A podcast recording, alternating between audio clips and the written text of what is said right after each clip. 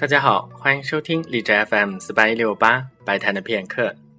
在今天的节目当中，我将邀请大家一起听的是北欧音乐，但是并不像之前介绍过的西贝柳斯那么冷峻。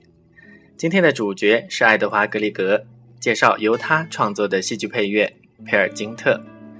去见过格里格的人说，他是一个小个子、满头白发、非常和善可亲的人，因为他的音乐精致而优美。所以被人形容为是撒了雪花的甜点，言下之意做不了主菜。